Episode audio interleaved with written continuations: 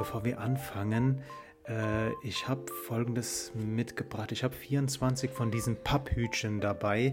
Ich habe Einweg, ja. ähm, Einwegbesteck dabei. Zwei Kuchen mhm. habe ich mitgebracht. Das ist einmal so ein ähm, aufgetauter Bienenstich und ein trockener Marmorkuchen. Oh ja, lecker. Ähm, da hinten steht jetzt noch ein Kasten mit äh, so gemischten Coca-Cola-Getränken, alles Zero. Zwei Flaschen Ruby mhm. Bubble. Ähm, hast du die Salate dabei? Klar, klar, klar. Okay. Äh, ich meine, wieso sollte ich es denn auch vergessen? Okay. Ähm, Stell die aber besser noch äh, in den Kühlschrank, weil äh, wer weiß. Ja, ja. Wir, wir, machen, wir machen ganz langsam heute.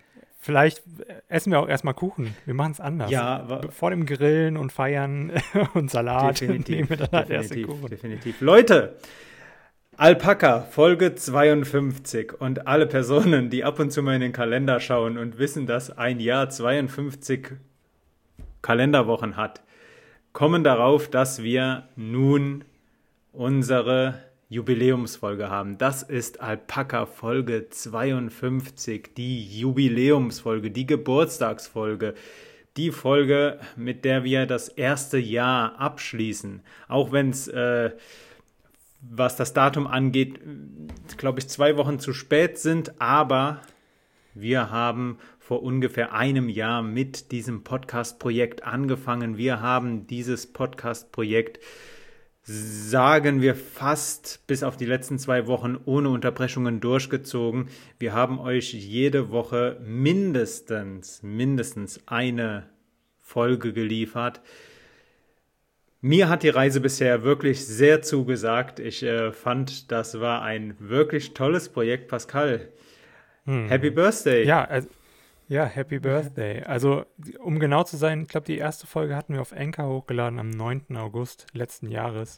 Und ähm, ja, vor allen Dingen die, dieser Entschluss auch dazu kam ja sehr spontan, das hatten wir auch schon mal erwähnt, ähm, wie wir überhaupt darauf gekommen sind. Und ähm, ja, im Prinzip haben wir es einfach mal gemacht, einfach mal ausprobiert. Und äh, es ist wirklich bis heute äh, einfach jede Woche immer wieder cool. Ähm, ja, eine Podcast-Folge für euch aufzunehmen. Aber eigentlich machen wir das auch mehr oder weniger nur für uns.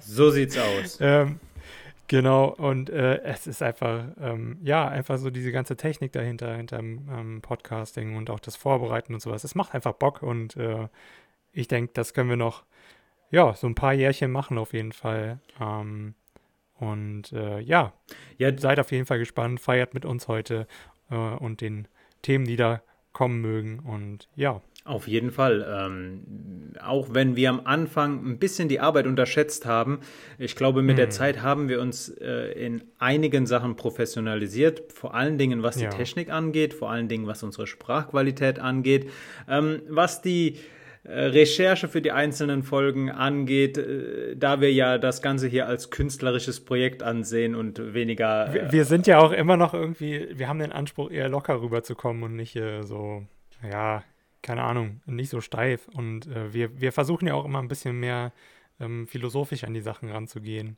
Ein ähm, bisschen mehr einfach ähm, nach dem Prinzip äh, Sappere Aude, ähm, ja, uns unseres eigenen Verstandes zu bemühen und einfach mal so die Themen, ähm, ja, abzuhandeln, nachzudenken, was, was wir äh, darüber auch empfinden irgendwie und äh, nicht so glatt poliert einfach äh, Fakten raushauen, was ja auch im Endeffekt ein bisschen den Spaß raubt und den wollen wir euch ja auch bringen, diesen Spaß. Ja. So sieht's aus. Und wenn jetzt Pascal uns schon in den ersten vier Minuten mit Kant auf eine Stufe gesetzt hat, auch nochmal von mir herzlich willkommen und äh, nehmt euch gerne zu trinken, nehmt euch ein Stück Kuchen. Äh, wie gesagt, die, die äh, Salate stehen im Kühlschrank. Ähm, und ansonsten setzt euch hin, macht's euch bequem. Wir haben auch da hinten so, so ähm, wie heißen diese bunten Sitzballons. Also setzt euch gerne hin. Äh, wir haben da hinten auch noch so eine Hollywood-Schaukel. Äh, macht's euch gemütlich und ähm, lasst euch in die Jubiläumsfolge reinkleiden. Pascal, wie war deine letzte Woche? Oh, meine letzte Woche war tatsächlich ziemlich äh, cool. Ich habe ähm, mal wieder ein paar Aufträge bekommen. Ähm, ich arbeite ja, wie äh, du auf jeden Fall weißt und äh, viele andere da draußen wahrscheinlich auch, weil wir es schon öfter erwähnt hatten, ähm, selbstständig als Texter neben dem Studium und ähm, ja, das freut mich, dass da wieder ein bisschen was nach dieser großen Corona-Flaute so an Aufträgen kommt. Ähm, und ja, deswegen habe ich da schon ein bisschen was vorbereitet und sowas. Die nächsten Wochen sind auch wieder sehr ähm, arbeitsbedürftig, arbeitsintensiv, so heißt es. Und äh, das, das freut mich halt riesig, ähm, dass ich da mal wieder ein bisschen was machen kann, ein bisschen, ähm, ja, einfach mal das, worauf ich Bock habe, auch nochmal äh, neben dem Studium machen und Jo, cool. Genau. Ähm, äh, kannst du uns ganz grob sagen, um welche Projekte es geht? Also sind es wieder Werbetexte oder ist es diesmal was anderes? Hat, nee. Kam jemand auf dich zu und hat gesagt so, hey, äh, du bist doch äh, freier Texter, würdest du für mich auch eine Hausarbeit schreiben oder sowas? Okay, Ghostwriting mache ich mal nicht an der Stelle schon mal gesagt. Ähm, nee, es geht nicht um Hausarbeiten. Ähm, es geht einmal um eine Kurserstellung, das andere darf ich nicht sagen. Okay. Da habe ich eine NDA unterschrieben. Uh, uh. Uh, okay, okay. Ja. Alles klar. Ja.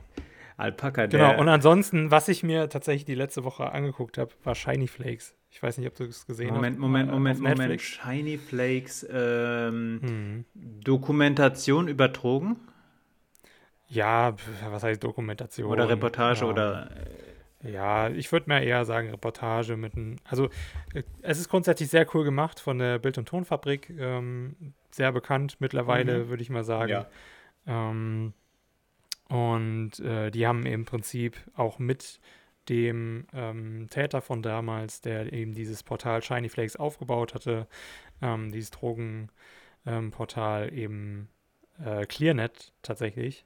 Ähm, ja, den haben sie quasi mit ins Boot geholt und äh, ja, eine Reportage, Dokumentation über diese Zeit bis äh, ins Hier und Jetzt ähm, veranstaltet. Ah, und, ja, äh, alles klar, ja. jetzt, jetzt komme ich drauf. Klar, Shiny Flakes, das war doch der Typ aus Leipzig oder Dresden, der mit äh, sech, ja, Leipzig, genau. 16 mhm. anfing, da seinen äh, Drogenshop aufzubauen, wie du gesagt hast, im Clearnet.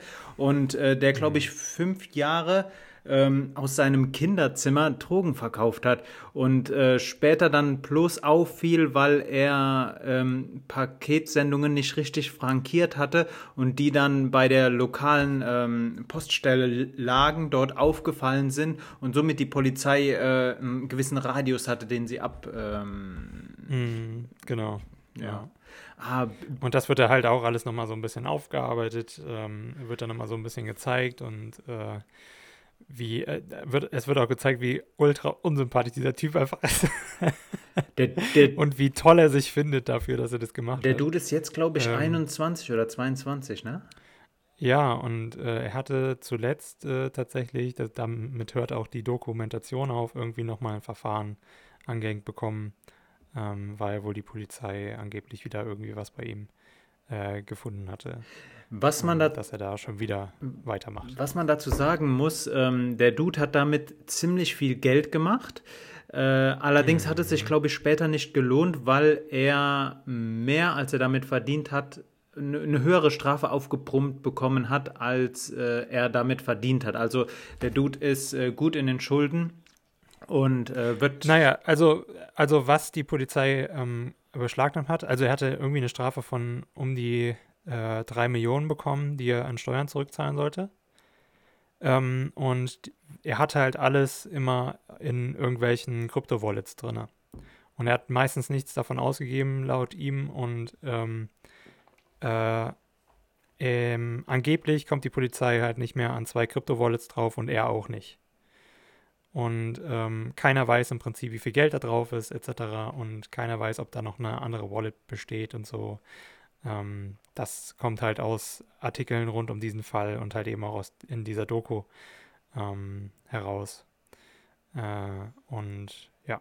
Okay, okay. Das heißt, wenn er lang genug stillhält und später doch noch irgendwie einen Zugang äh, zu den Wallets bekommt, dann ähm, ist er vielleicht doch nicht ganz trockengelegt, oder? Ja, also die Polizei vermutet natürlich, dass er immer noch irgendwo was hat und sowas. Mhm. Und die achten natürlich auch darauf, wenn er dann mal irgendwie plötzlich ziemlich lange aus dem Land draußen ist und sowas und viel Geld ausgibt, dann wissen sie halt, okay, jo, der hat da noch was. Und ähm, ja, genau. Also äh, ich kann nur empfehlen, mal diese Doku anzugucken, wenn man davon jetzt überhaupt gar keine Ahnung hat, von, von was wir hier reden. Ähm, denn äh, ja, die ist auf jeden Fall ähm, sehr cool gemacht. Ich meine, Bild- und Tonfabrik, wie ich schon eben erwähnt hatte, das ist ein Name, ähm, mit dem kann man was anfangen und die, die machen, die, die Leute, die da arbeiten, die, die machen halt wirklich richtig coolen äh, Shit. So, also du kannst dir wirklich, das ist, das ist wirklich Unterhaltung pur, was sie da ähm, erschaffen. Und äh, es macht wirklich Spaß, diese, diese Doku zu gucken. Ähm, und äh, ja, ich kann es nur empfehlen. Das, Guckt es euch einfach mal Das an. ist die Gang hin, äh, die auch ähm, Gang, gut, könnte jetzt in dem Kontext Gang. vielleicht falsch verstanden werden. Das ist die Produktionsfirma, die auch äh, Neo Magazin Royal produziert, oder? Ja, Mhm. ja, genau. Ja, nice. Nice. Oder How to Sell äh, Drugs Online Fast machen sie auch. Haben die auch gemacht? Mhm. Davon ist Ja. die dritte Staffel äh, vor kurzem rausgekommen, ne? Mhm. Ja, wobei ich sagen musste, ich, ich, die erste Staffel fand ich ziemlich cool, aber bei der zweiten Staffel dieses Beziehungsdrama, Krimskrams und sowas, das fand ich da ein bisschen übertrieben, da habe ich dann ausgemacht. Okay, hast du, Das- das hast du dir die halt dritte schon angeschaut? Nervig. Nee, nee, habe ich noch Okay. nicht. Ich, äh, ich versuche mal so eine Folge zu gucken, aber es ist tatsächlich zwar gut gemacht, aber es ist einfach nur nichts für mich. So, ähm, ich kann halt die, so, so, ich, ich gucke zwar auch Teenage-Dramas, so, Mhm. keine Ahnung, von mir aus auch Riverdale oder sowas, ähm, kann ich mir auch so ein, zwei Folgen angucken, aber dann ist gut so. Ähm, da da brauche ich dann längere Zeit tatsächlich und kann das nicht inhalieren wie alles andere. Hm. Ähm, genau. Ich finde bei, Also- bei Riverdale, ähm, ich habe Riverdale wirklich immer nur gesehen, wenn andere Personen in meinem Umfeld Mhm. davon gesprochen haben oder sich es angeschaut haben. Was ich bei Riverdale äh, s- sehr interessant fand, war die ganze Szenerie, dieses Kün diese künstliche Aufmachung, diese leuchtenden Farben, meist dunkle Umgebung, diese ähm, auf alt getrimmte amerikanische Coming-of-Age-Szenerie, fand ich sehr äh, interessant. Wie, wie genau Ja, ja, definitiv. wie genau ich mich mit der Sieht Handlung identifizieren kann, weiß ich nicht, aber ähm, Mhm. gut. Shiny Flakes ähm, wahrscheinlich dann auch eine Netflix-Sache. Genau, auf Netflix. okay, gut. Dann hätten wir das auch schon abgehakt. So, was hast du gemacht? So, ich habe jetzt die ganze Zeit erzählt, was ich so gemacht habe. Boah, Pascal, Wie war ähm, deine Woche? Anfang der Woche war ich noch zu Hause, äh, habe noch Zeit mit meinen Mhm. Eltern verbracht und bin dann Donnerstag zurück nach Köln, habe mich das zweite Mal impfen gelassen. Äh, die Frage, die Mhm. dann wahrscheinlich viele interessiert, Impfreaktionen, habe ich Pascal schon gesagt, kann ich nicht wirklich äh, sagen. Ich habe mich nach der Impfung echt gerädert gefühlt. Allerdings ähm, kann das auch mit meinem Joggen zu tun haben. Ich bin die letzten Tage längere Strecken gejoggt, äh, als ich normalerweise gewohnt bin und ähm, habe sehr wahrscheinlich meine Erholung nicht äh, so in den Fokus genommen, wie es hätte eigentlich tun sollen. Das heißt, ich war schon ziemlich ähm, vermuskelkatert, als ich hier in Köln ankam. Und äh, die Impfung, denke ich, hat dann da nochmal irgendwie reingeschlagen. Ich hatte als ich nachts mehrmals aufwachte, war mir richtig warm und ich war ziemlich geschwitzt. Das kann sein, dass ich leichtes Fieber gehabt hatte. Ich hatte auf jeden Fall keine krassen Nebenwirkungen, die ich irgendwie gespürt hatte. Heißt, ich hatte keinen Schüttelfrost oder sonst irgendwas. Als ich allerdings morgens aufstand und ich bin am nächsten Tag, äh, wovon ich jedem abrate, ich musste etwas früher aufstehen, ähm, weil ich zur Arbeit musste. Äh, da habe ich einen richtig dicken Kopf gehabt und äh, hatte auch Kopfschmerzen und Gliederschmerzen nicht, aber ich habe mich mehr kaputt und verbraucht gefühlt als am Tag vorher. Alles in allem ging es dann aber an dem nächsten Abend wieder, also als ich von der Arbeit zurückkam. Ähm, das dazu und ansonsten ähm, habe ich eigentlich bisher nicht viel mehr gemacht. Ja, ich war ähm, gestern ein bisschen in der Stadt unterwegs. Köln, ähm, die letzten warmen die in den letzten Tagen schön warm, schön sonnig, vor allen Dingen gestern strahlend blauer Himmel, auch nachts ganz viele Sterne konnte man sehen. Äh, mhm. Äh, war richtig schön, hat sich richtig sommerlich angefühlt. Könnte ruhig noch so ein bisschen äh, bleiben. Das waren so meine letzten Tage, das war meine letzte Woche. Mhm. Ja, ich war tatsächlich auch schon dieses Wochenende schwimmen im Edersee. Oh, war sehr, sehr cool. Cool. Ähm, ja, kann ich auch jedem nur empfehlen. Momentan ist er nämlich sehr voll. Da lohnt sich das richtig auch. Und äh, man sieht es natürlich auch. Es sind sehr viele Menschen ähm, an den meisten beliebten Stellen. So, da muss man schon mal gucken, wo man dann reingeht. Aber ja.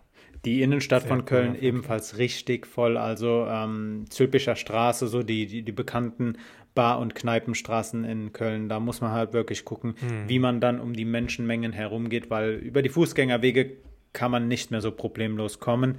Ähm, aber das macht den Sommer aus, das macht auch, äh, das machen diese bekannten Straßen in Köln aus.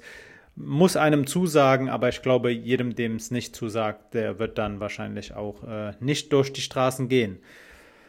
Hm. Ansonsten, die Bundesliga hat wieder angefangen. Das, hat, das merkt man in Köln direkt, äh, weil es gibt ziemlich viele Sportkneipen, die dann, ähm, die, dann die Fußballspiele lautstark äh, übertragen und übertragen, ja, ja. dann äh, merkst du auch abseits von Köln spielen. Also Köln Spiele merkst du in der Kölner Innenstadt ganz, ganz wild, ganz krass. Mhm. Aber auch andere äh, Spiele bekommst du an den Reaktionen der Personen, die dann dort in den Kneipen sind, äh, mit. Mhm. Das dazu. Pascal, ähm, wenn du mir erlaubst, würde ich gerne über eine Sache sprechen, die mir letzte Woche, die, die ich letzte Woche durch Zufall mitbekommen habe und die ich auf meinen Notizzettel geschrieben habe. Ja, hau raus. Ähm, ich war in Koblenz und bin zurückgefahren. Ich weiß leider nicht mehr genau, was ja. ich an dem Tag gemacht habe. Ich bin, glaube ich, spazieren gegangen. Auf jeden Fall, es war der 9. August, das kann ich so genau sagen. Und Moment, 9. August, ja genau, vor sechs Tagen. Ähm, ich habe, ich höre, wenn ich in der Heimat bin, sehr viel SWR 2. Erstens, ich finde, äh, Klassik ist äh, die beste Musik, die man im Hintergrund hören kann. Und ähm, ich mag einfach das ganze Format, äh, den ganzen Radiosender SWR 2. Also toller Mix aus äh, Nachrichtenformaten, Reportagen mhm. und klassischer Musik. Auf jeden Fall, ähm, am 9. August wurde äh, aktuell ist das äh, ARD Radio Festival. Radio, äh, Radio Festival heißt, äh, da werden auch äh, Literatur, also Bücher und so weiter dann äh, vertont wiedergegeben. Und ich mhm. saß im Auto und da wurde ein Buch vorgelesen, äh, das nennt sich Amanecer. Das ist für alle, die wie ich kein Spanisch äh, kennen, ähm, das ist der Sonnenaufgang im Spanischen. Und okay. ähm, Amanecer ist, handelt von, also, ihr könnt euch das äh, Ihr könnt euch das äh, Buch, wollte ich gerade sagen, ihr könnt euch den Text vertont immer noch anhören. Ähm, schaut einfach mal bei ARD Radio Festival, also ihr findet das auf der, auf der Seite, in, auf der WD, in der WDR Audiothek, aber auch auf den Seiten des NDR, NDR und SWR. Ähm, Amanecer ist ein, ähm, ist ein Roman, der von einer jungen Frau handelt, die auf der Suche nach ihrer Schwester ist. Und auf dieser Suche verläuft sie sich oder sie taumelt zwischen Träumen, Erinnerungen und auch der Gegenwart hin und her. Ähm, die Protagonistin äh, Assisa befindet sich auf einer Insel. Diese Insel wird von der Autorin Nivaria genannt. Nivaria ist der alte römische Name für Teneriffa und ähm, die, äh, es gibt ziemlich viele Parallelen zur richtigen, ähm, äh, also zur richtigen äh, Insel Teneriffa. Deswegen kann es sein, dass mhm. äh, die Geschichte wirklich auf der Kanarischen Insel spielt. Allerdings ähm, beschreibt die Autorin, dass es sich um eine fiktive Insel handelt, einen fiktiven Ort. Also es ist ein, wahrscheinlich ein fiktiver Ort mit sehr vielen Parallelen zu Teneriffa. Und ähm, ich habe mir hier viele Notizen gemacht und springe ein bisschen, deswegen muss ich ab und zu ein bisschen schauen. Ähm, was sehr interessant ist, die Erzählung läuft was ich sage, ist jetzt meine subjektive Empf Empfindung und ich äh, möchte gleich dazu sagen, mhm. das Buch ist wahrscheinlich anders geschrieben als das letzte, was ihr gelesen habt. Und ähm, anders heißt nicht schlechter. Für mich äh, war das eine unglaubliche. Ähm, ich bin aufmerksam geworden, als das so im Hintergrund gelaufen ist und ich fand die Sprache, wie das Buch geschrieben ist, diese vielen Metaphern, diese vielen Analogien, diese vielen rhetorischen Figuren fand ich so klasse, dass ich dann ähm, länger im Auto geblieben bin, um diesen ersten Teil der Vorlesung äh, bis zum Ende zu hören. Und ähm, mhm. die Erzählung an sich läuft nicht, glaube ich zumindest, die ganze Zeit linear ab. Das heißt, ähm, es können auch manche Sachen parallel laufen. Also wie gesagt, ähm, es geht da viel um Träume, um Erinnerungen, aber auch um die Gegenwart. Ob das jetzt alles so Schritt nach Schritt nach Schritt, Schritt abläuft oder ob die Autorin da springt, ist mir nicht so ganz klar geworden. Ähm, was ich überhaupt nicht negativ finde, ich fand das mehr interessant. Ähm, zu der Sprache, ich habe ähm, ich habe dann Amanecer gegoogelt, beziehungsweise ähm, auch den Namen der, der Autorin, auf die ich gleich noch zu sprechen komme, und ähm, habe hab Rezensionen gefunden, die man in zwei Lager aufspalten kann. Alle, alle Rezensionen, die ich gehört oder gelesen habe, kommen irgendwann auf die Sprache zu sprechen. Und manche waren von der Sprache überfordert. Ich fand dass ich fand, dass die Sprache an sich jetzt nicht ähm, schwierig geschrieben ist. Es, es ist jetzt kein, kein äh, trotz der vielen rhetorischen Figuren würde ich jetzt nicht sagen, dass es hochtrabend dichterisches Deutsch ist. Es ist mhm. eine Sprache, die sehr viel verbildlicht, aber ähm, an sich einfach geschrieben ist. Nur die Gedanken, die Bilder, die in deinem Kopf entstehen, die sind so komplex, so schön, dass man vielleicht ab und zu mal eine Pause machen muss und drüber nachdenken muss, was man da gerade aufgenommen hat. Ähm, Amanecer, wie gesagt, spielt äh, von Assisa, die dann auf, äh, auf Nivaria oder Teneriffa dort ähm, eine Gruppe von ähm, Einheimischen kennenlernt und ähm, die haben ziemlich merkwürdige Rituale ähm, und mit denen zusammen ist sie halt auf der Suche nach ihrer Schwester und ähm, verliert sich dann dort in der Umgebung, in der Zeit, in sich selbst äh, mhm. und ähm, kann ich nur empfehlen. Die Out, Wie, ja. Ja, die Autorin, äh, nennen die vielleicht mal und dann, äh, also nochmal und äh, den Titel vielleicht mal buchstabieren, weil ich google das die ganze Zeit und ich denke mir so, hä, wie schreibt man das jetzt? Ich finde das Buch nicht. ich bin, äh, als, äh, als der Titel genannt wurde, konnte ich auch nichts damit ja. anfangen, wie gut, dass okay. die Autorin einen sehr einfachen Namen hat, mit einfach, weil, ja. Äh, möchte ich sagen, man weiß halt direkt, wie sie geschrieben ist. Es ist Sophie Stein. Sophie Stein. Und ähm, wenn du sie googelst, dann müsstest du gleich auf mehrere Artikel, meistens von den öffentlich-rechtlichen, äh, stoßen.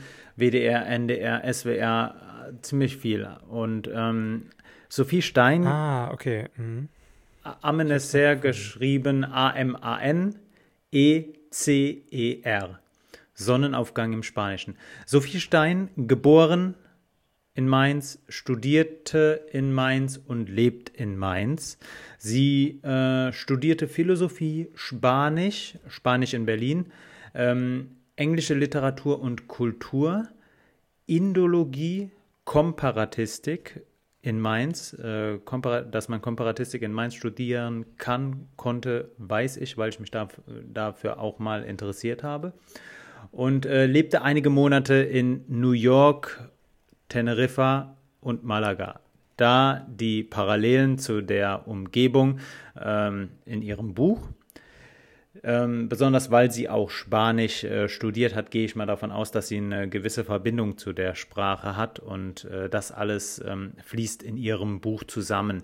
Ähm, sie hat, sie sagt selbst in einem Audio-Interview, also ich habe mir wirklich einiges äh, an, angehört und eingelesen, da sagt sie selbst, ähm, dass sie das Buch als als literarischen Befreiungsschlag empfindet, weil sie das Buch so geschrieben hat, wie sie es wollte und ähm, sich sprachlich auch nicht verschränkt hat. Und ähm, ich würde einfach nur den Wunsch äußern, dass sie das bei ihren zukünftigen Büchern weiterhin macht. Was mhm. die ganze Sache, also ich war bis jetzt schon mehrmals geflasht von der ganzen Sache. Einmal geflasht von dem Werk, von dem Buch, ähm, dann von den Kommentaren, die Sophie Stein gibt. Also ich finde, äh, sie ist eine sehr interessante Person. Was sie noch interessanter für mich gemacht hat, ist, dass sie halt einfach mal 26 ist. Mhm. Das war für mich so ein, okay, wow. Ähm, und jetzt kommt's, Pascal. Wenn Autoren, und ich denke, da werde ich dir nichts, ähm, nicht, äh, nichts Neues erzählen. Wenn Autoren sich bewerben, dann äh, ist es nicht so, dass Verlage den Autoren hinterherrennen und unbedingt wollen, dass äh, man das Buch bei ihnen veröffentlicht. Also es ist eine Glückssache, einen Verlag zu finden, der ein Buch veröffentlicht. Sophie Stein sagt, dass sie ihr Manuskript an den Difanes, an den äh, Schweizer Difanes Verlag äh, geschickt hat und innerhalb von zwei Stunden eine Antwortmail bekommen hat mit der Bitte, dass sie doch ihr Buch dort veröffentlichen soll. Mhm. Ähm, ja, saugeil. Das ist sau, sau geil und ich glaube, das spricht Bände für das Buch. Ich kann euch nur empfehlen, ähm, euch zumindest mal einzulesen oder einlesen ist ein bisschen schwierig. Ich habe gestern versucht, das Buch zu kaufen, weil ich ähm, ich habe mir nur den ersten Teil des Buches angehört, ähm, weil ich Bücher lieber lese, als sie zu hören. Ich ähm, bin zwar auch großer Fan von Hörbüchern, aber ich wollte dieses Buch lesen. Ähm, ich habe es nicht hinbekommen, dieses Buch zu bekommen, weil das Buch nicht lieferbar war in äh, eine große Buchkette hier in ähm, Buchhandlungskette hier in Köln, was ich ziemlich komisch finde, weil in manchen Artikeln wird geschrieben, der Erfolg gibt ihr recht. Ich möchte jetzt nicht sagen, dass äh, literarischer Erfolg nur in verkauften Büchern zu messen ist, aber wie komme ich mhm. an dieses Buch und warum ist dieses Buch nicht lieferbar in meine in, in äh, eine ganz große Buchhandlung hier in Köln. Das äh, verstehe ich nicht. Keine Ahnung. Also ich, ich habe es hier gerade bei Hugendubel auf. Also Hugendubel äh, ist, denke ich, auch so unter Büchernerds äh, schon so eine Anlaufstelle. Ähm, da kostet das Buch gebunden 18 Euro, ist portofrei und lieferbar innerhalb von ein bis zwei Wochen. Also ist schon ein bisschen heftig tatsächlich für ein Buch. Äh, also aber das da kann man auch ähm, tatsächlich auch vorher ein paar Seiten lesen. Wo? Ähm, wo? Wo nochmal? Auf Hugendubel. Okay. Ja. Hugendubel.de. Ähm, und dort kann man tatsächlich wirklich irgendwie die ersten, ähm, ja, ich würde nicht sagen, dass es ganze Seiten sind, das sind wirklich irgendwie eher so halbe Seiten, kann man dort schon, schon lesen. Aber es sind tatsächlich einige, wenn ich hier so durchblätter. Ich bin ja, genau. Also wirklich tatsächlich ziemlich viel. Sieht fast schon so aus, als wäre wär das tatsächlich ein Kapitel. Sind schon auf jeden Fall über zehn, ähm, ja, kleinere Halbseiten, ähm, die ihr da euch angucken könnt. Also, ähm, das hatte mir die, die Verkäuferin im Laden auch gesagt. Sie könne es mir wahrscheinlich in 14 Tagen bestellen. Äh, ich dürfe aber nicht sicher sein, dass ich es dann in zwei Wochen in den Händen halte. Was halt mhm. komisch ist so du, äh, ich, ich frage mich, warum das so ist. So, du hast eine, eine junge Autorin, die schreibt ein Buch. Dieses Buch wird äh, in den Medien gut besprochen, äh, eine gewisse Aufmerksamkeit besteht und dann ist das Buch nicht lieferbar. Also das ist, äh, wie gesagt. Ich weiß nicht, ob das daran liegt, dass sie es halt in der Schweiz veröffentlicht hat oder sowas. Dachte ich, ich mir auch. Ich weiß nicht, wie der Buchmarkt Deutschland, Schweiz halt sich unterscheidet. Ob es da irgendwie nochmal irgendein Gesetz gibt, was das halt entschleunigt, mehr oder weniger, oder halt bremst, um es äh, tatsächlich eher zu sagen.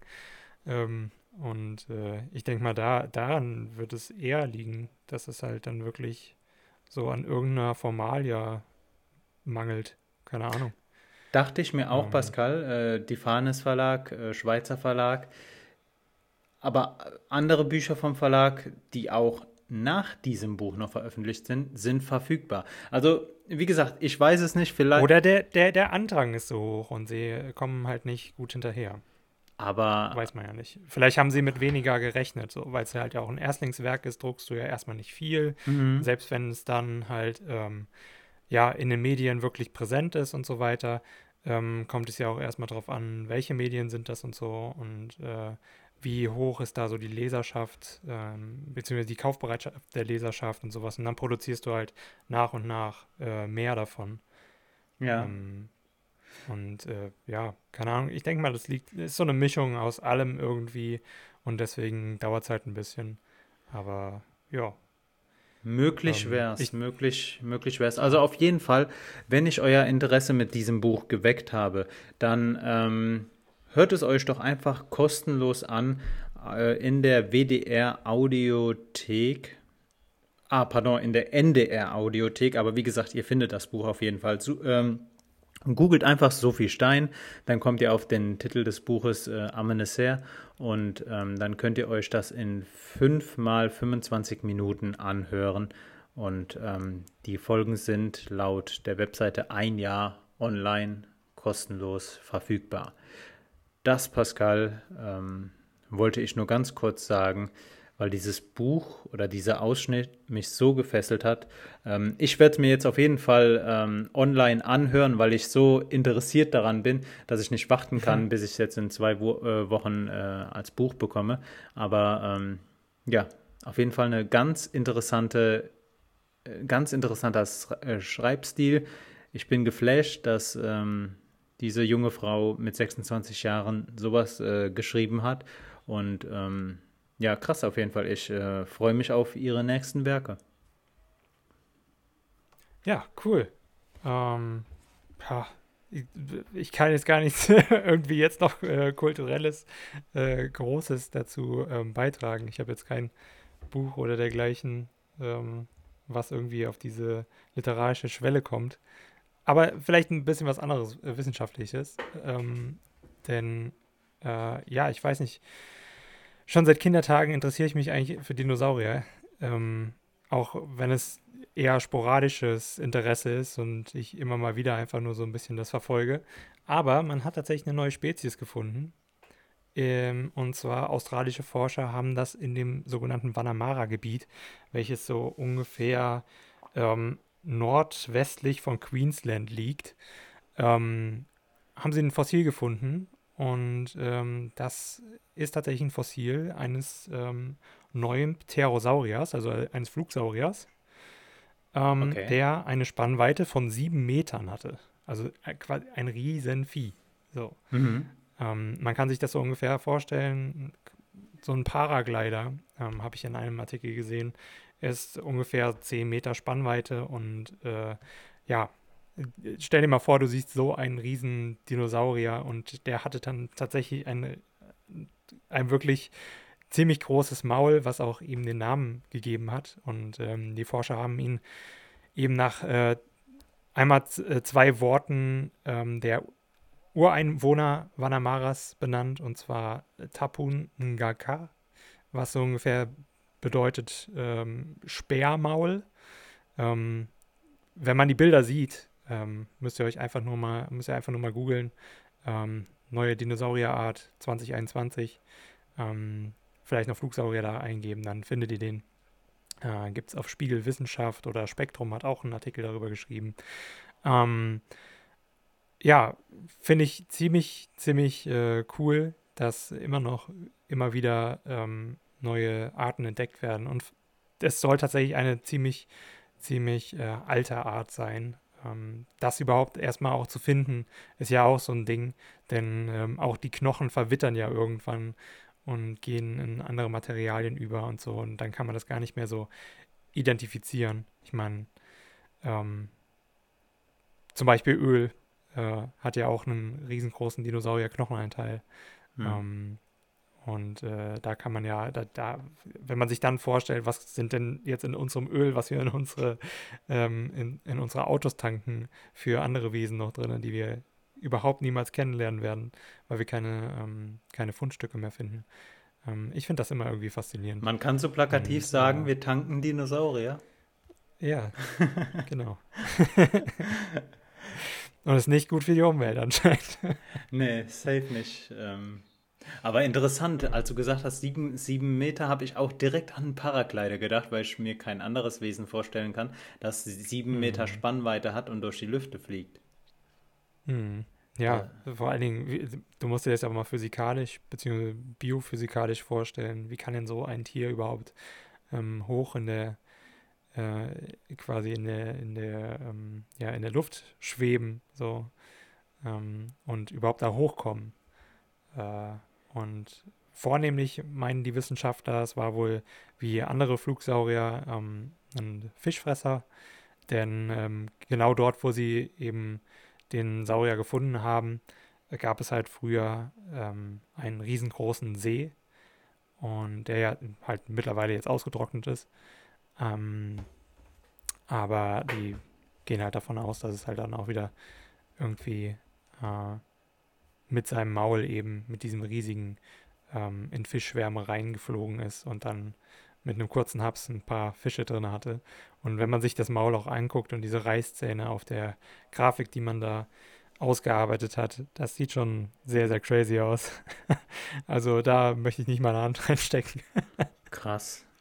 Das ist wirklich, ja. Äh, ja. wirklich interessant. Pascal, wenn du dich für Dinosaurier interessierst, dann eine Frage von mir. Mhm. Woran sind die Dinosaurier ausgestorben? Naja, an, an unterschiedlichen Sachen, ne?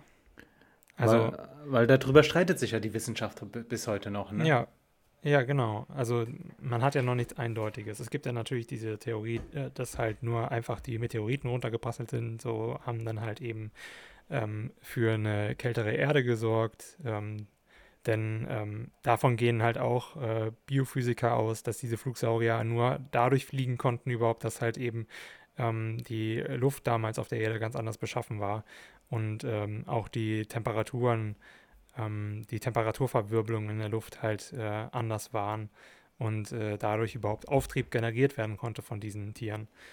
Und ähm, ja, also äh, da kann man, da kann man lange drüber philosophieren und diskutieren, denke ich. Äh, das würde jetzt extrem diese Folge ausdehnen. Und äh, ja, ähm, ich kann nur jedem empfehlen, sich das einfach mal anzugucken. Ähm, denn das ist einfach, einfach richtig cool. Ja. Sehr cool. Ähm, von Dinosauriern zurück in die Gegenwart. Ich habe ein anderes Thema, worüber ich mit dir sprechen möchte. Mhm. Und zwar, äh, benutzt du GIFs? GIFs? Ja, klar. Okay. Also jetzt nicht jeden Tag, würde ich mal sagen, aber doch schon, wenn, wenn es irgendwie äh, ein, coolen, äh, ein cooles GIF gibt, dann äh, nutze ich das schon exzessiv. Okay, okay. dann kommt das in, in viele Chats rein. Ähm, GIFs für alle oder für die wenigen unter euch, die nicht wissen, was GIFs sind, GIFs sind diese kurzen animierten Bildchen, die man äh, heute inzwischen wirklich auf jeder Plattform, in jedem Messenger verschicken kann. Und ähm, GIFs werden, können einerseits von euch selbst erstellt werden, müssen aber dann auf eine Plattform hochgeladen werden. Und äh, da gibt es mehrere Möglichkeiten. Der Marktführer unter diesen Plattformen, die GIFs zur Verfügung stellen, ist Giphy, äh, geschrieben, geschrieben G-I-P-H-Y. Das ist ein amerikanisches Unternehmen und ähm, andere Unternehmen greifen dann auf diese GIF-Datenbank zu, damit ihr in euren Messengers, auf Facebook, auf Twitter, aber auch ähm, euch einfach von der Giphy-Webseite euch die GIFs runterziehen könnt und nutzen könnt und verschicken könnt. Ähm, Ihr müsst dafür nichts bezahlen, aber diese GIFs sind doch ein ziemlich großer Markt und äh, Giphy hat, glaube ich, 120 Mitarbeiter. Ähm, nun ist es so, dass Giphy von Facebook gekauft wurde vor einiger Zeit. Ähm, allerdings stößt dieser, dieser Kauf von Giphy auf äh, Kritik und zwar muss dieser Kauf äh, rückabgewickelt werden. Das hat die äh, oder das möchte die Wettbewerbsbehörde in äh, Großbritannien, die CMA. Warum? Weil dadurch äh, die Machtverhältnisse auf dem britischen Werbemarkt so krass zugunsten von Facebook ver äh, verzerrt werden, dass ähm, die CMA da gefährliche Machtkonzentrationen äh, befürchtet. Und jetzt mhm. ähm, das, der interessante Punkt, Pascal, ist, und wir hatten ja hier in, dieser, äh, in diesem Podcast auch schon mal über ähm, Tracking-Methoden bei E-Mails ähm, gesprochen. GIFs sind sehr, sehr gute Spionagewerkzeuge, denn die einzelnen Pixel können Daten senden und ähm, beim mhm. Können Daten zurück an Giphy senden. Heißt, man kann über das, man kann, wenn ihr einfach nur ein GIF nutzt, kann Giphy darüber ziemlich viele Schlüsse äh, über euch ziehen. Heißt, wie nutzt ihr es? An wen schickt ihr es? Wie verbreitet sich das GIF? Und ähm, aufgrund der im GIF dargestellten Motive können natürlich dann auch noch gewisse Schlüsse, Personenprofile von euch er, er, äh, erzielt werden. Ähm, Facebook ist an Giphy so krass interessiert, dass ähm, sie aktuell es so gemacht haben, dass Giphy zwar nicht mehr zum Facebook-Netzwerk gehört, Facebook aber trotzdem noch alle Rechnungen von Giphy bezahlt, was äußerst interessant mhm. ist. Und ähm, man muss sich darüber mal Gedanken machen, wenn Facebook so sehr an einem Unternehmen interessiert ist, obwohl es gerade keinen Einfluss hat, aber trotzdem die Rechnungen bezahlt. Wie krass oder wie viele Daten liefert dann Giphy an diese Krake Facebook, die ja von Daten lebt, die äh, ihr ganzes Businessmodell darauf aufgebaut hat, Daten zu sammeln, um euch dann die perfekten Werbeeinblendungen zu senden. Das, Pascal, mhm. ähm, fand ich doch nochmal interessant, als ich die äh, Meldung gelesen habe, dass ähm, die CMA, die äh, britische Werbe, äh, die britische Wettbewerbsbehörde ähm, darauf drängt, dass dieser Kauf rückabgewickelt wird. Und ähm, ich finde es interessant, dass man durch das einfache Verschicken eines animierten kurzen Sekundenclips Personen ausspionieren kann. Ausspionieren ist natürlich jetzt wieder ein Schlagwort, aber im Grunde genommen, es werden Daten von euch gesammelt und ich glaube, darüber sind wir uns alle nicht so bewusst, denn. Ja, ich meine, das hat man ja auch bei vielen Dingen. Ne? Bei E-Mails gibt es ja auch diese Pixel, die mitgeschickt werden können, die ja mittlerweile auch ähm, nicht mehr DSGVO-konform sind und so weiter und so fort. Wurde früher auch häufiger gemacht von großen Unternehmen. Auf jeden ähm, Fall. Oder eben auch Spammern. Auf jeden Fall. Heute noch benutzt, aber äh, genau. Ähm, ähm. Zu, diesen, zu diesen Pixeln in E-Mails. Ähm, Apple hat ja nach dem letzten Update sowohl auf dem Mac als auch auf dem iPhone ähm, eine Sperre eingebaut, dass man ähm, über E-Mails nicht mehr so gut getrackt werden kann. Das geht aber mhm. weiterhin bei, äh, bei, bei, äh, beim Verschicken von GIFs schon. Und wenn ich mir anschaue, wie viele Personen in meiner Umgebung, wie viele Personen öffentlich in, in Medien GIFs nutzen, ich bin ja. mir nicht ganz sicher, ob Leute wissen, dass sie durch das Verschicken einer Nachricht äh, auch Pixel mit verschicken. Und ähm, wenn Facebook so ein großes Interesse an so einer Plattform hat, dann ähm, weiß ich nicht, komme ich schon ins Grübeln. Und ähm, wir mhm. hier im Alpaka-Podcast haben ja ein gewisses Fable für Datenschutz. Ähm, wir sollten da vielleicht ein Auge drauf halten. Ich möchte allerdings auch keine Panik äh, jetzt verbreiten und sagen, ihr sollt nie wieder GIFs nutzen.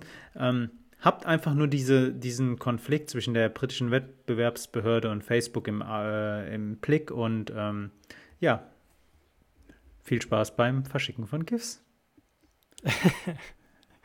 ja, cool. Ähm, was ich tatsächlich auch nochmal zum Thema Datenschutz habe, ist ähm, das äh, Neueste von Apple, was du vielleicht mitbekommen hast.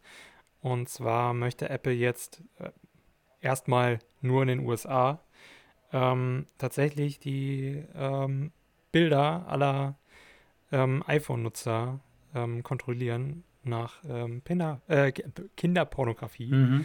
ähm, was er sich erstmal anhört nach einer guten Idee. Denn es gibt einfach immer noch viel zu viel davon draußen in der Welt und man wird dem einfach nicht her. Und ja, aber wie siehst du das? Also ich, ich habe ähm, eine Schlagzeile dazu gelesen, mich allerdings mhm. noch nicht äh, tief eingearbeitet. Ich fand die Meldung krass, ähm, weil ich nicht genau weiß, um welche Bilder es sich dort handelt. Apple hat angekündigt, ähm, Nutzerbilder von ihren Geräten oder in der iCloud, ich weiß nicht genau wo, zu scannen und mit KI herauszufinden, äh, wenn es sich um kinderpornografisches oder sexualisierte Gewalt gegen Kinder, weil der Begriff von Kinderpornos, der ist falsch. Es gibt keine Pornos von Kindern, weil Kinder Pornos nicht zustimmen. Das ist sexualisierte Gewalt. Also, um es auf den Pink, äh, Punkt zu bringen, diese Form von äh, in Bildern oder Videos festgehaltener sexualisierter Gewalt gegen Kinder soll eine künstliche Intelligenz von Apple scannen und äh, dann herausfinden und diese Daten sollen dann weiter an Ermittlungsbehörden weitergeleitet werden. Ähm, die Kritik äh, erstmal an sich ein gutes Vorhaben, wenn man dadurch diesen Markt, diesen, diese riesengroßen Netzwerke von äh, Personen, die sich solches Material hin und her schicken und dadurch auch eine gewisse Nachfrage generieren, ähm, wenn man diese trockenlegen kann. Andererseits mhm. äh, kam dann halt Kritik auf, dass äh, diese Werkzeuge auch dafür genutzt werden könnte, dass dann Personen Druck auf Apple auslösen oder äh, ausüben und ähm, den Konzern dazu drängen, dass man auch mit künstlicher Intelligenz nach anderen Motiven, nach anderen ähm, Objekten in Bildern und Videos sucht. Und ähm, Apple mhm. meinte gleich, ähm, dazu würde es nicht kommen. Man würde ähm, mit, da wird dann immer dieses Beispiel von autoritären Staaten genommen, aber ich glaube, wenn diese Möglichkeit einmal da ist, dann ist es mir egal, ob dahinter eine Diktatur oder sonst irgendwer steckt. Ich möchte nicht, dass irgendwer weiß oder irgendwer meine Daten durchsuchen kann, egal mit welchem Motiv. An sich ähm, ist es ja eine, wie gesagt, eine gute Sache oder eine gute Intention von Apple, dass man äh, dadurch versucht, diese, diese, diese lebenszerstörende Tätigkeit an Kindern irgendwie äh, stoppen oder zumindest äh, verringern zu wollen. Aber ähm, ob das Werkzeug dazu wirklich die richtige Sache ist, wie gesagt, ich bin mir auch noch nicht ganz sicher, von, äh, von welchen Mediatheken, von welchen Datenbanken Apple da spricht. Also werden dann alle Bilder auf iPhones auch gescannt? Ähm, nur die in der iCloud. Okay, okay. Ähm, nur die in der iCloud werden benutzt und die sollen dann im Prinzip ähm, ja mehr oder weniger abgeglichen werden mit äh, bereits äh, bestehenden Inhalten überall im Internet und man versucht irgendwie so, ein, so eine Art Fingerabdruck dem Bild zu verpassen und dann zu gucken, ob es irgendwann mal irgendwo dann auftaucht, um dann eben ähm, irgendwie wohl ab einer Schwelle bei 30 Bildern dann einschreiten zu können und zu sagen, ähm, den Behörden, hier Leute, da müsst ihr aufpassen. Ähm, und vielleicht mal nachforschen. Äh, genau. So soll das ungefähr ablaufen. Ähm, und ja. Also ich bin mal gespannt, wie es in den USA so anläuft, ob da Fortschritte gemacht werden. Ähm, ob man da nochmal irgendwie was hört oder ob das dort auch in den Boden geklagt wird. Wobei, da hat man ja eher ähm, ja, einen anderen, einen anderen Umgang mit seinen eigenen Daten in den USA, als das hier in Europa der Fall ist. Hm. Ähm, ich frage mich halt, ähm, ob, ob Personen, die, die jetzt schon äh, per, äh, solches Ma Material äh, verschicken, produzieren oder irgendwo speichern, ob die wirklich die iCloud nutzen, weil äh, es wird ja immer davon gesprochen, dass im Darknet äh, große Netzwerke offengelegt werden. Und ich hm. kann mir eigentlich nicht vorstellen, dass äh, jemand, der irgendwie in der Szene tief drin ist, die Sachen dann auf der iCloud speichert, oder? Keine Ahnung. Also ja, ich möchte da jetzt auch nicht philosophieren, nur wie gesagt, meine, mein, äh, meine Bedenken sind halt, ähm, dass, dass man, ja, weiß ich nicht. Das macht die ganze, das macht die ganze Sache ähm, von Bildern in der iCloud zu speichern halt irgendwie, gibt dem ganzen faden Beigeschmack. Mhm. Ja, definitiv. Ja. Hm. Naja, was gab es sonst noch die Woche? Ähm, was gab es sonst noch die Woche? Ich habe mir äh, zwei Sachen noch aufgeschrieben, die wollte ich jetzt eigentlich nicht ganz groß machen. Ähm, erstens, Wladimir Putin. Ähm, eine Eigenschaft von Personen, die sich mit nicht demokratischen Mitteln an der Macht halten, ist ja immer, dass sie sich stark hinstellen. Also es mhm. wird keinen Diktator, keinen Autokraten oder äh, sonstigen Regimeherrscher geben, der sagt, ich habe mhm. hier ein Problem, mit dem ich nicht zurechtkomme.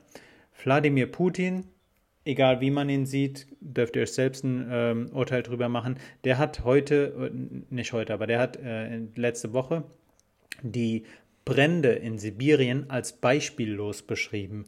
Und wenn jemand wie Wladimir Putin, egal was er jetzt ist, ob lupenreiner Demokrat oder nicht, äh, die Brände als beispiellos beschreibt, dann ähm, weiß ich nicht, denk, denke ich, dass wir da auch äh, uns Gedanken drüber machen sollten. Das einfach mal so im Raum stehen gelassen.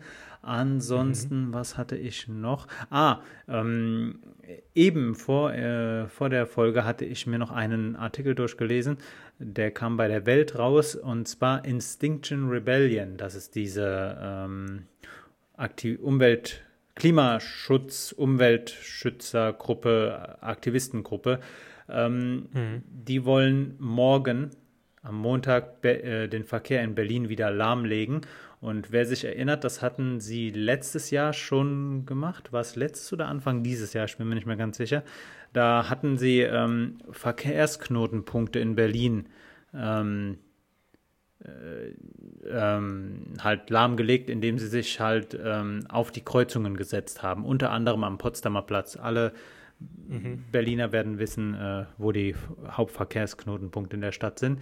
Und ähm, die Polizei ist vorbereitet. Allerdings hat Instinction Rebellion als auch Ende Gelände, die vom äh, Berliner Verfassungsschutz beobachtet werden, ähm, die haben äh, in Telegram oder in ihren einschlägigen Telegram-Gruppen gesagt, sie werden trotzdem mit aller Kraft, die ihnen zur Verfügung steht, äh, zivilen Ungehorsam verursachen und ähm, deshalb vielleicht kleine Alpaka. Zukunftsnachricht. Jeder, der von unserer Hörerschaft morgen in Berlin unterwegs ist, äh, sollte vielleicht ein bisschen mehr Zeit einplanen oder vielleicht auf die KV, äh, auf die, pardon, auf die BVG umsteigen.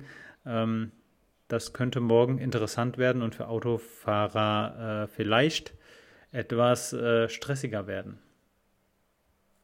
Das waren noch so ja. zwei Sachen, die ich mir aufgeschrieben hatte, aber die es dann eigentlich nicht mehr in die Folge schaffen sollten. Was gibt's noch mhm. bei dir? Okay, ansonsten, äh, was lief noch? Armin versus Elon.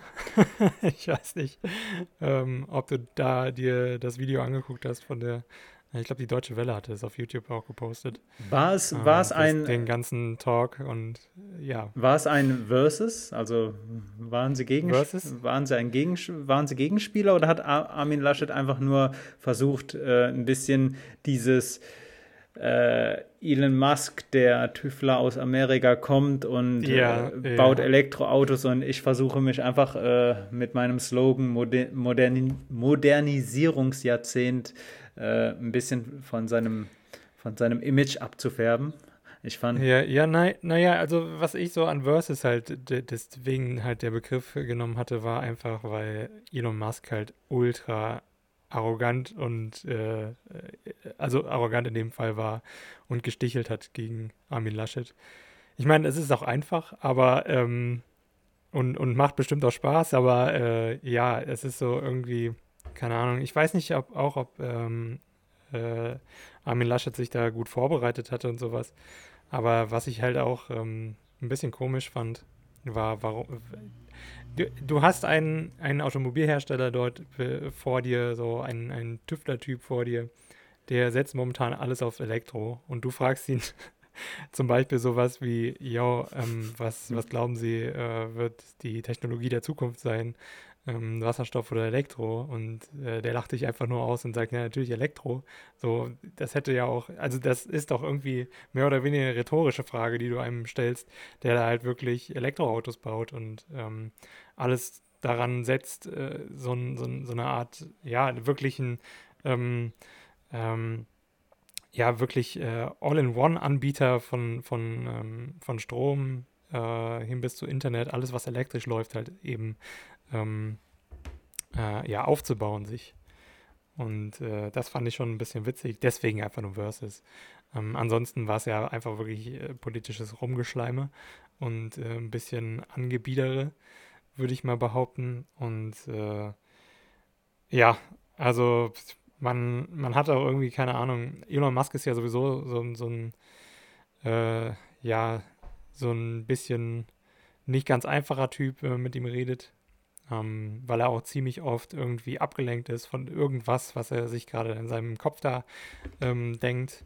Ich weiß nicht, hat er, ich, ähm, naja, will ich jetzt nicht drauf eingehen, glaube ich. Ja, ich würde ähm, aber gerne drauf eingehen. Äh, ich, okay, ich bin, ich bin da ganz deiner Meinung. Äh, der, er ist manchmal ziemlich abgelenkt von manchen Sachen und kommt dann auch und äh, Ja, es ist so ein bisschen wie, bisschen wie so ein ADHS-Kind, weißt du? So, er, er, er verliert sehr schnell das Interesse, wenn du die falschen Fragen stellst oder wenn er gerade irgendwie einen Gedanken aufschnappt.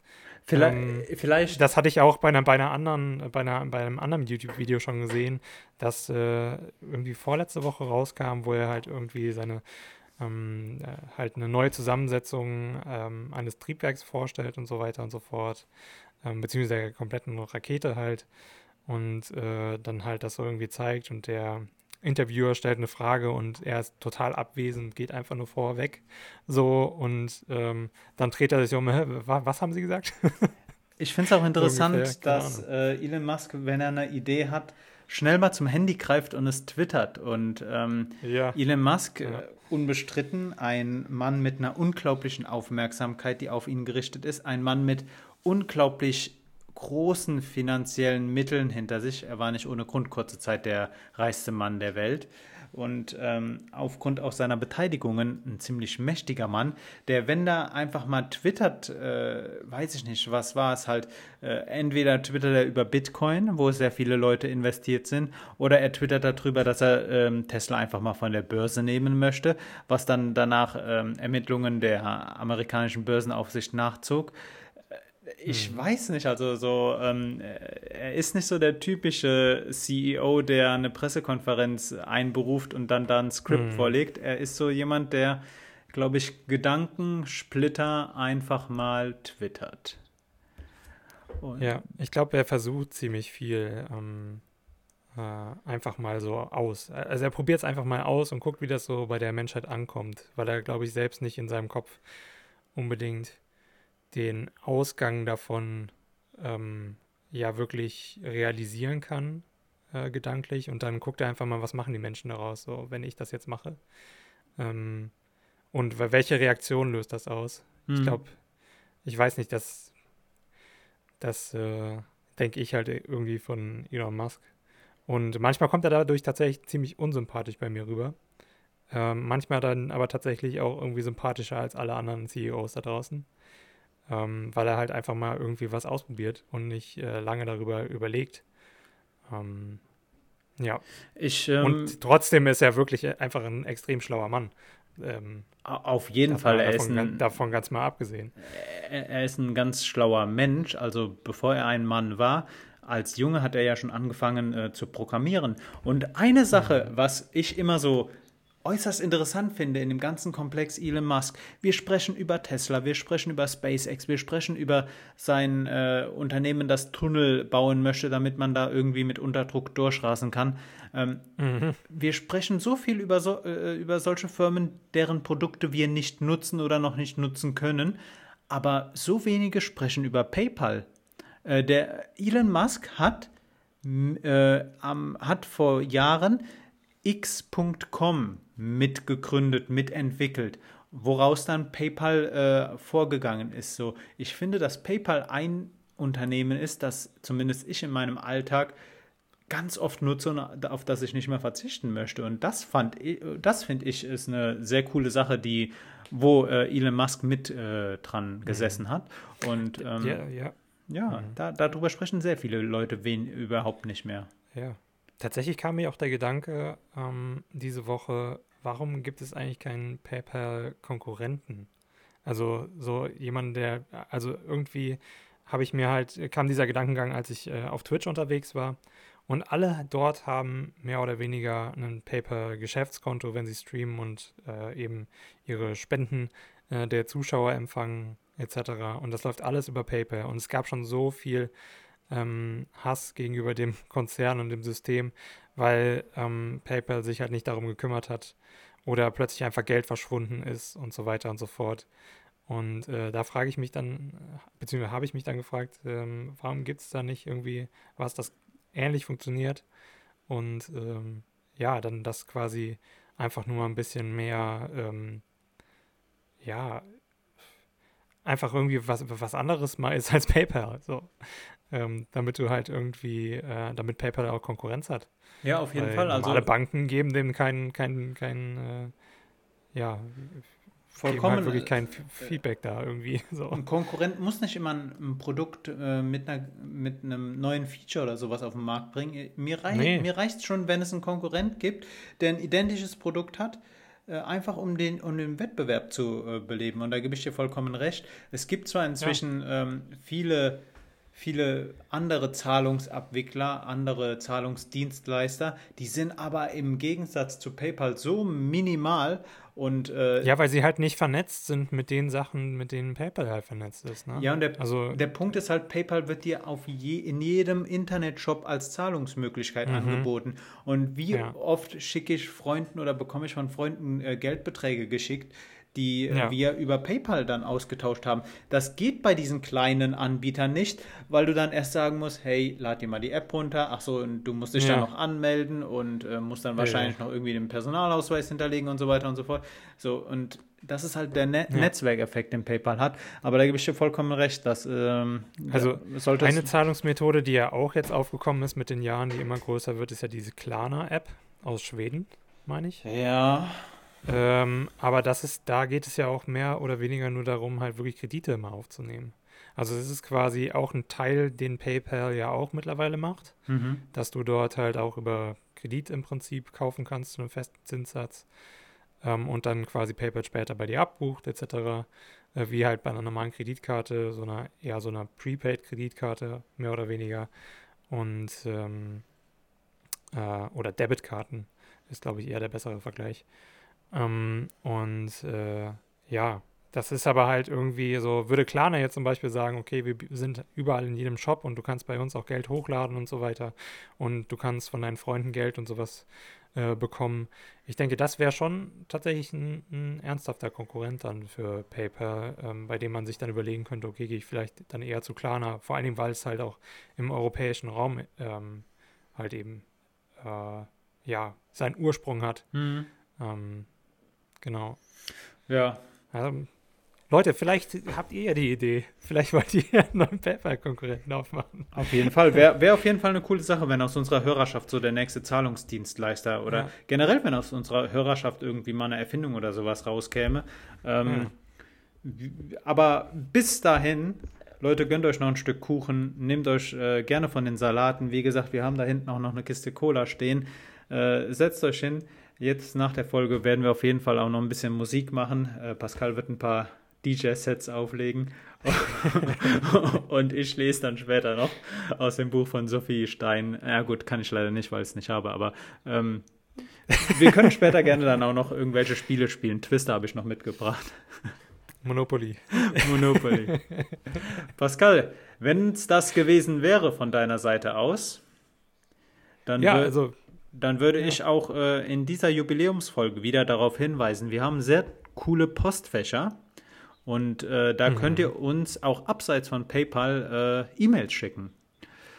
Unser ja. gemeinsames Postfach lautet postfach at alpaka Podcast, äh, Entschuldigung. Minus Podcast.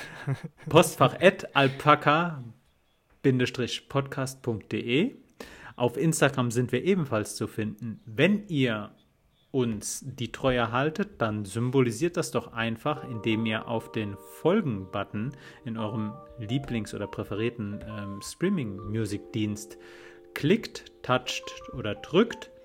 Ansonsten wünsche ich euch allen ein einen schönen Sommersonntag. Freue mich, dass ihr uns ein Jahr die Treue gehalten habt. Hoffe, wir werden euch auch die weiteren Jahre die Treue halten. Und Pascal, die letzten Worte gehören auch in der Jubiläumsfolge wieder dir. Ja, vielen Dank fürs Zuhören, Leute. Ähm, wie Jan schon sagte, folgt uns auf jeder Podcast-Plattform, die ihr so hört. Ähm, lasst auch gerne Bewertungen da. Ähm, könnt ihr natürlich so viele Sterne geben, wie ihr wollt. Äh, fünf. Aber ähm, mal ganz davon abgesehen, falls ihr irgendwie Stories habt oder irgendwas in der Woche erlebt habt, ähm, was ihr mit uns in der nächsten Folge teilen wollt oder in den nächsten, ähm, dann schreibt uns das einfach ähm, per E-Mail oder auf Instagram. Äh, unser Handle heißt dort alpacapod. Ähm, ja, und ansonsten genießt den Sonntag und äh, bis zum nächsten Mal. Tschüss. Ciao.